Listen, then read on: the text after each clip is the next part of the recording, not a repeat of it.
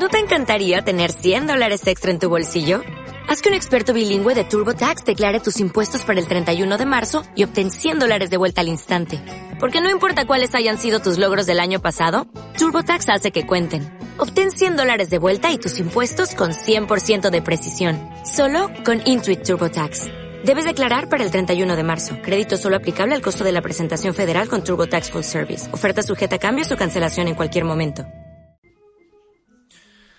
Seguimos y hasta aquí la primera media hora nos dedicamos a tratar de pensarlo desde los distintos ángulos posibles. Eh, nos remitíamos al narcoescándalo aquel, eh, pudimos dialogar con el eh, compañero, el colega Tomás Méndez del programa ADN que había denunciado connivencia entre policías, delincuentes. Uno sospecha, ¿no? Que algo del poder político. Luis Juez, senador nacional del bloque Frente Cívico, nos ayuda a titular ¿Qué es lo que pasó en Córdoba? Buenos días. No, no, no, no, no quiero tener la capacidad para, para, para sintetizar eh, el horror que vivimos los cordobeses, porque hay una multiplicidad de factores. Mucho tienen que ver con la desidia de quienes gobiernan y la falta de estimación de la verdadera ponderación de las circunstancias, y otro tiene que ver con, con un precedente que De la Sota acaba de instalar en, en la democracia cordobesa. O sea, la Sota acaba de acceder eh, y de ceder el convenio colectivo más importante firmado en los últimos 30 años con, con una pistola arriba del escritorio. Y eso es un precedente jodido. Ahora usted me pregunta, ¿es justo el reclamo? Sí, es justo el reclamo, pero lo resolvió de la peor manera. Porque para darle todo lo que le dio, porque esperó 36 horas, ¿no? Usted ha dicho que esto se podría haber solucionado hace ya 72 horas. No, se podría haber solucionado hace muchísimos años. Si este reclamo no es nuevo, hace muchos años que la, la gente de la policía está reclamando por dignidad no solamente salarial, sino laboral. Pero bueno, cuando uno no tiene ganas de gobernar o no lo hace no lo hace pensando en la gente y simplemente nada más que en posicionamientos individuales para ver cómo hace para, para pararse mejor ante el escenario nacional, está mucho más preocupado por la performance individual que por los problemas que la gente tiene. Por estas horas, eh, juez, ¿cómo valora la situación? ¿Se calmó? ¿Está más tranquilo? ¿Este acuerdo le permite al cordobés cordobesa estar pensando que la cosa vuelve a la normalidad o todavía hay como una tensa calma?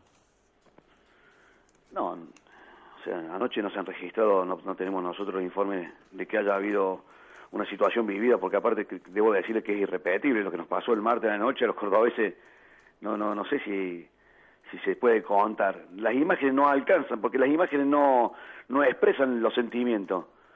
Eh, ¿Cómo hacer para contarle que hay gente que perdió absolutamente todo? Usted lo puede ver por la televisión, pero lo que se sentía esas ocho horas de... ¿Cómo, cómo, cómo contarle los chicos llorando abajo de la cama, las familias encerradas todas en una pieza, todos así. Eh, otros protegiendo lo poco que tienen en la calle, haciendo barricada, peleando no y, y si alguien pasaba, se le ocurría pasar por una moto al frente de la casa de uno, uno se sentía con derecho a reventarle la cabeza porque pensaba que lo venía a robar. Luis, usted, usted no lo agarró? Estaba en Panamá, en el free shop, viendo qué compraba, no sabía si venía o no venía, porque se echaban la culpa uno y otro, y en Córdoba era un caos y no habían entregado a la mano de bandas de delincuentes que asolaban y hacían lo que querían. Digo, bueno, en esas circunstancias y en esas condiciones, la verdad que la noche de la noche ha sido mucho más tranquila que la del martes pero bueno, todavía estamos, no, tenemos tranquilidad los cordobeses, porque estamos esperando que De la Sota nos pide disculpas por habernos dejado regalado y entregado a, los delincuentes, pero todavía, lejos de pedir disculpas, no ha tenido ninguna autocrítica, así que estamos complicados. El acto donde anuncia De la Sota el acuerdo firmado con las fuerzas policiales, nos pareció a nosotros pareció un acto de campaña con aplauso y este, no sé, cierta algarabía, podríamos decir. Uno entiende, bueno, si se había eh, firmado un acuerdo, eh, pero lo sorprendió a De la Sota, no lo vio venir, estaba en Panamá, esto de un día para el otro, puede ser que un gobernador no, no esté al tanto de que eso podía ocurrir. Hace 15 años que De la Sota es gobernador de Córdoba. Y hace 15 años que algunos ministros no se movieron de sus sillones, así que, no, esto le podía sorprender a un gobernador que recién arranca, pero no un viejo tiburón de aguas profundas como De la Sota, que sabe perfectamente que esto, cuando De la Sota se fue, el reclamo estaba en la puerta de la jefatura de policía porque las mujeres y los policías hacía 40 días que estaban reclamando ser atendidas por alguien. O sea, no, no, de la Sota no puede ignorar y argumentar en este tema como argumento eh, eximente desconocer lo que podía suceder. La Sota no puede, eh, después de, gobernar 15 años tu provincia como si fueras un monarca, no puede argumentar que hay temas que vos no sabes. Sencillamente no te interesa resolverlo o subestimar las condiciones o en definitiva aprovechar las circunstancias para ver qué, agua puede llevar tu molino, ¿no? Juez Werner Pertot lo saluda, buen día. Bien. Eh, de la Sota culpó por, eh, digamos, todo lo ocurrido al, gobierno nacional, a su vez el gobierno nacional le contestaron que la responsabilidad era de él.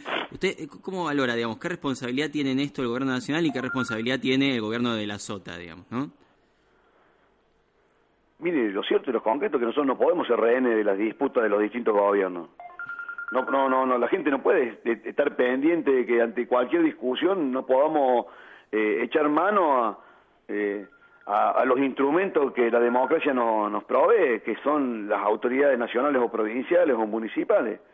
De eso tiene hoy un problema con el gobierno nacional, pero que lo resuelve en otro ámbito. No puede ser, no podemos cuatro millones de cordobeses ser rehén de la disputa de la interna del PJ. Yo lo he contado y lo he dicho a mí. Usted sabe que soy un senador opositor. Lo sabe la radio pública de mi país, que yo soy un senador que, que, que, estoy en la vereda del frente del gobierno. Pero tengo que decir que a las nueve y media de la noche yo lo llamé al secretario Bernie para pedirle la gendarmería y el tipo me atendió el celular. Y yo me peleo fuertemente con Bernie. En más de un programa, en más de alguna discusión hemos tenido de la subida de tono.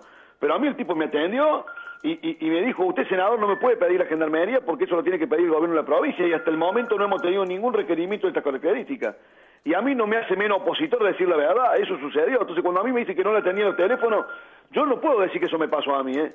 Yo le pedí, le, rogué al, secretario de Seguridad que mandara la gendarmería, me dijo que ese tranquilo, estamos esperando que el gobierno se ponga en contacto, hasta ahora no habló nadie, así que esta es la verdad, si no fuera la verdad yo no la diría.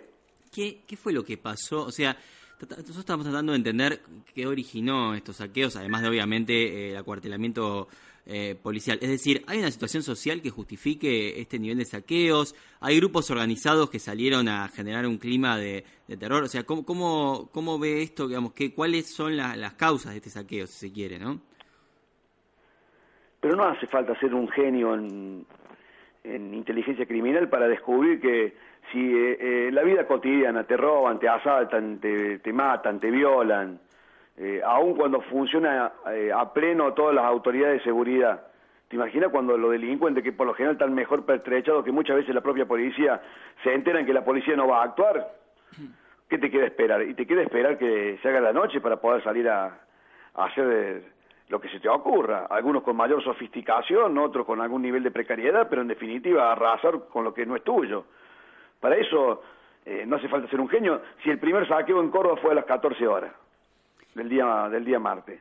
Así que había que ser eh, un, experto en seguridad ciudadana para descubrir que en la noche ese tema iba a recrudecer, no, para nada. Lo sabía el gobierno provincial, por supuesto, lo ignoraba el gobierno nacional, por supuesto que no.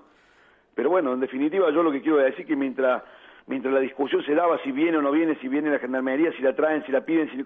al medio hay hubo una ciudad de un millón y medio de vecinos con un estado de pánico que yo les puedo contar, que vuelvo a repetir de concepto, estamos esperando que nos vengan a pedir disculpas, porque la verdad no nos merecemos haber vivido la noche que vivimos producto de las dificultades de comunicación que tiene el gobierno de la provincia con el gobierno nacional. Otro de los factores que tal vez interviene en esto es este, el narcoescándalo, ¿no? Este, la, relación de la policía con el narcotráfico que se está investigando en el Poder Judicial. ¿Cómo, cree que ha reaccionado el gobierno eh, de la provincia con, con respecto a esto y qué, cosas faltan, evidentemente, para, para, para cambiar a la policía de Córdoba? Bueno, es un tema muy delicado porque después de 15 años de gobernar una provincia con mano férrea vos ya sos responsable de muchas cosas, porque en 15 años vos tenés formada totalmente, no solamente la cúpula, sino el 80% de los policías que, que, trabajan, y los has armado y preparado como vos querías. Ahora, si esa policía que vos formaste y armaste, muchos de sus jefes están presos por ser parte de banda de narcodelincuentes, viste alguna cuota de responsabilidad en la selección o en el, en el diagrama de política tenés que tener. Así que seguramente que han concurrido múltiples factores para, para plantear lo que planteó y suceder lo que sucedió. Pero no vamos a quedar con, la duda, porque como el gobierno de la provincia de Córdoba y ningún funcionario, ni propio de la SOTA, se movió de su despacho para ver concretamente en qué consistía el reclamo, eh, con cuánto ese reclamo se podía resolver eh, eh, de otra manera, que no fuera cediendo a las pretensiones, eh, en definitiva tenemos la sospecha de que muchas de esas discusiones que, que, nosotros estamos entablando hoy por los medios se podrían haber resuelto si algún funcionario se hubiese acercado a escuchar el reclamo de los peticionantes, pero nada de eso sucedió. Eh, juez, le agradecemos por este tiempo con Nacional Rock, ojalá que la cosa se normalice y como usted decía, el pueblo de Córdoba este, tenga la, tranquilidad y, y la paz social que se merece. Bueno, ojalá Dios quiera que así sea.